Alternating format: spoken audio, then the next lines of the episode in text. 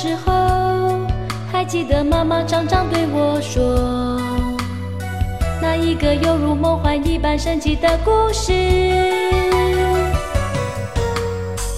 只要闭上眼睛，就进入欢乐梦境，一个似远又似近的梦幻世界。你好，我是欧福云。我爱童话故事，你呢？那我们就一起走进那神奇梦幻的童话世界，好吗？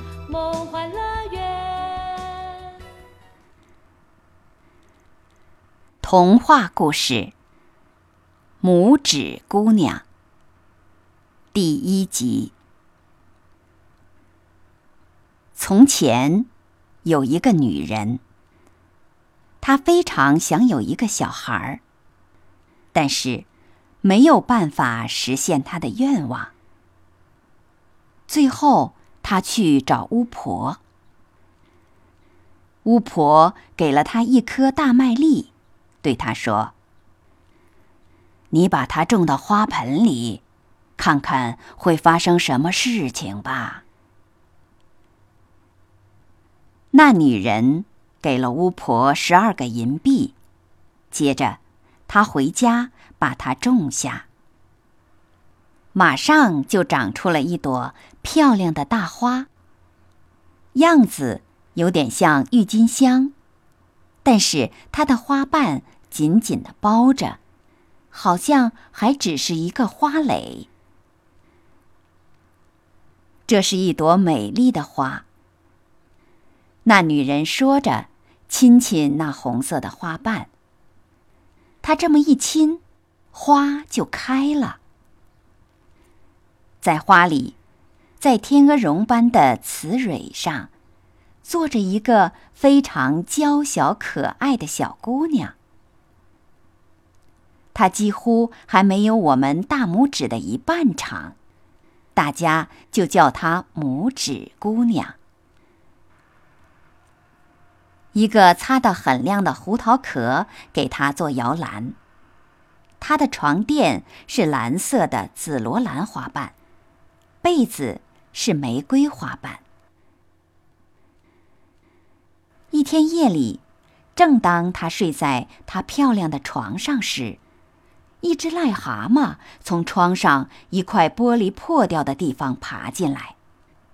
一跳就跳到拇指姑娘正在睡觉的桌上。这姑娘，可以给我儿子做个多漂亮的小媳妇啊！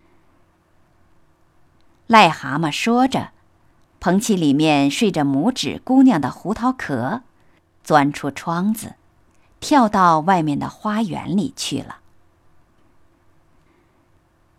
这癞蛤蟆和他的儿子，就住在花园里一条宽阔小溪的潮湿岸边。他把拇指姑娘放在小溪上一片最大的、远远离开其他叶子的叶片上。他自己回到烂泥底下去装饰他的房间。他要给他的新儿媳妇把房间。布置的漂漂亮亮的。小姑娘一大清早醒来，一看见自己在绿色的大叶子上，周围都是水，就伤心的哭起来了。这时候，那老癞蛤蟆带着他那个丑八怪儿子，游到拇指姑娘的叶子那里。他来把那张漂亮的床拿去，放到洞房里去给他安置好。他对拇指姑娘说：“这就是我的儿子，他将做你的丈夫。你们将幸福的生活在小溪旁的烂泥里面。”癞蛤蟆捧起美丽的小床，带着他游走了。剩下拇指姑娘独自一个在绿叶子上坐在那儿，嘤嘤的哭。拇指姑娘一想到要和那老癞蛤蟆住在一起，她那丑八怪儿子要做自己的丈夫，心里就受不了。在水里游来游去的小鱼听到了癞蛤蟆的话，于是把头伸出来看那个小姑娘。他们一见到她是那么的美丽，想到。她得去跟两个丑八怪癞蛤蟆生活在一起，觉得太可怜了。他们于是，在水里聚集起来，围住小姑娘站在上面的那片叶子的滤镜，用他们的牙齿把它的根咬断。那片叶子随即带着拇指姑娘顺流而下了。拇指姑娘飘过许多城镇，那叶子载着她越飘越远，一直来到别的地方。这时，有一只大金龟子飞过，它一见拇指姑娘，马上用它的爪子抓住她纤细的腰，带着它飞到一棵树上。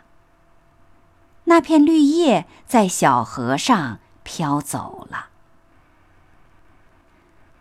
金龟子在一片大绿叶上，坐到拇指姑娘身边，给他一些花蜜吃，并对他说：“她虽然一点不像金龟子，但是非常漂亮。”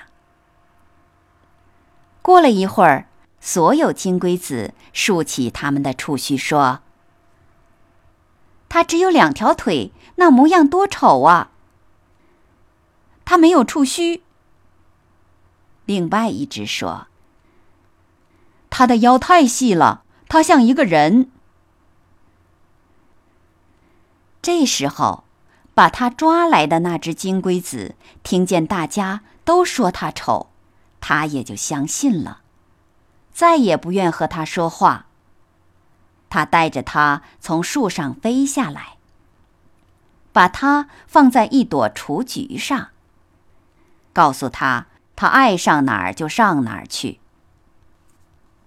拇指姑娘想到自己丑的连金龟子都不要跟他交谈，不禁哭起来。好了。今天的童话故事就先讲到这儿，请继续收听下一集。我们故事中再会。想必你也想跟我一起去吧，去寻找梦幻乐园。啦啦，亲爱的妈妈在对我说一个神奇的故事。一起出发去寻找那梦幻乐园。